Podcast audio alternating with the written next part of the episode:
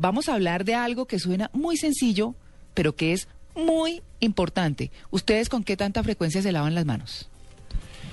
Eh, aparte de cuando va uno al baño Mm. y antes de comer de pronto.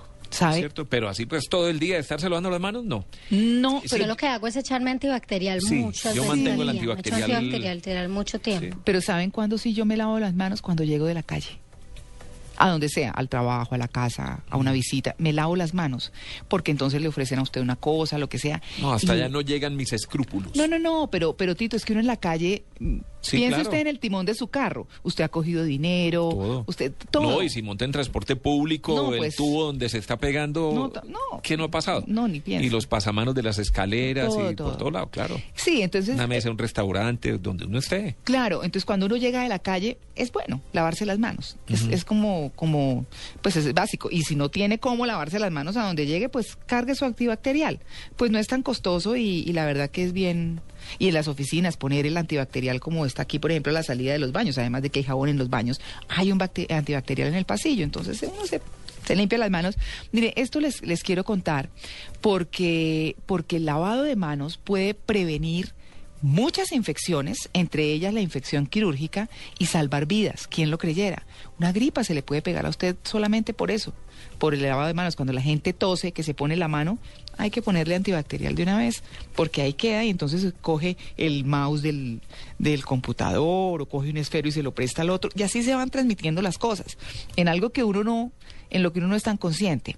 Pero mire, hemos invitado al doctor Carlos Cefair, que es el jefe del Departamento Quirúrgico de la Red Hospitalaria Universitaria Mederi, y él es presidente del quinto Congreso Latinoamericano de Infección Quirúrgica. Doctor eh, Cefair, muy buenos días. Muy buenos días, ¿cómo están? Bien, ¿cómo amanece usted? Bien, bien, muy bien, muchas gracias. ¿Ya se lavó las manos? Ya me lavé las manos, sí señora. bueno, muy bien. ¿Qué es esto de la infección quirúrgica? Bueno, la infección quirúrgica es eh, el compromiso de todas las heridas que se producen en el quirófano por bacterias y que generalmente son secundarias a contaminación, lo que llamamos los médicos contaminación cruzada, que está generalmente en las manos del personal asistencial de salud. Claro. Bueno, mm, en este, digamos, en este evento se va a conmemorar el 5 de mayo como el Día Mundial del Lavado de Manos. ¿Para qué sirve en términos generales el lavado de mano de manos más allá de la asepsia? Pues mira, eh, básicamente lo que nosotros tenemos en nuestras manos es una flora habitual que generalmente no es altamente patógena, es decir, que produzca enfermedades. Lo que nosotros buscamos con el lavado de manos, y no solamente en el ambiente quirúrgico, sino como lo estabas mencionando en el día a día, es disminuir la flora que es transitoria y que sí es altamente patógena. Es decir, que tiene un riesgo importante de producir enfermedades como la enfermedad diarreica aguda, como las enfermedades respiratorias, y en los ambientes quirúrgicos aumentar el riesgo de infecciones del sitio operatorio o todo lo que nosotros llamamos infecciones asociadas a la atención en salud, como por ejemplo las neumonías, los pacientes que tienen sonda vesical aumentar el riesgo de infección de vías urinarias, los pacientes que tienen un catéter venoso aumentar el riesgo de bacteremia en sangre. Este es el tipo de llamado que nosotros le hacemos a la gente para que lavándose las manos podamos prevenir hasta en un 30% este riesgo de infección. Claro, Pero ahorita hablábamos, María Clara, del, del tema del antibacterial. ¿Es, ¿Eso, res- eh, digamos que reemplaza la lavada de las manos o es completamente distinto el contacto con el agua y, y es necesario? No, es realmente útil. El uso del antibacterial y de los geles que están constituidos a base de alcohol isopropílico eh, realmente tiene una utilidad importante porque disminuye la carga bacteriana de las manos. Inclusive, el jabón usual con jabones cosméticos, en general lo que hace es disminuir el mugre, por decirlo de alguna manera, que sí tiene gérmenes, pero lo que quita es lo que macroscópicamente se ve sucia la mano. Pero realmente si queremos disminuir la carga bacteriana a unas cifras en donde no tengamos gérmenes patógenos, el, antibacter- el antibacterial es lo ideal. Claro. Bueno, y, empezar por educar a los niños, ¿no? Es como Claro lo que primero, sí. que tengan ese Claro hábito. sí.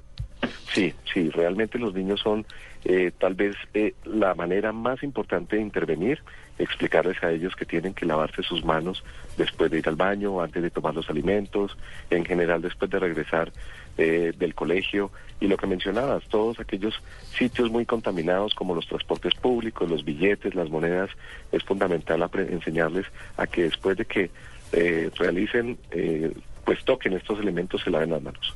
¿Habrá algo más asqueroso que el sucio dinero? Ah, uy, no, eso sí me... El sí, billete es muy feo, es muy sucio, ¿no? Muy cochino. No, quería preguntarle, ¿es cierto que, que hoy en día algunos médicos recomiendan no estar mucho tiempo en los hospitales cuando uno, cuando uno por cualquier motivo tiene que estar hospitalizado, no permanecer mucho tiempo allí precisamente por el riesgo a las infecciones que pueda eh, conseguir el mismo hospital? Así es. Una de las cosas que yo he recomendado es que nosotros en nuestro medio estamos acostumbrados a que mejor dejemos a nuestros pacientes en el hospital porque allí lo cuidan mucho mejor. No me lo entregue todavía, doctor, no, no me lo quiero llevar eh, porque aquí está mejor que en mi casa.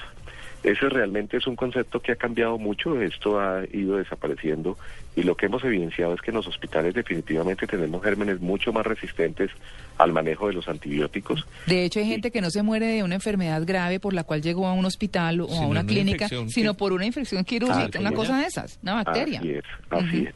Y por eso hoy en día nosotros hemos montado en algunas instituciones programas de hospitalización domiciliaria y dejamos estar el paciente hospitalizado estrictamente lo necesario para un ambiente hospitalario. Pero no hay nada mejor que recuperarse además en su casa, con su cama, con su comida y lejos del riesgo de órganos multiresistentes que a veces son muy difíciles de tratar. Claro, lo que pasa es que no están las enfermeras que lo atienden a uno y lo cuidan y lo miman. ¿Sí hay? No, pero Eso- hoy en día se, se visitan, se los En las la películas sí, pues no sé en la vida real, pero... No, pero a veces autorizan ese servicio, ¿verdad?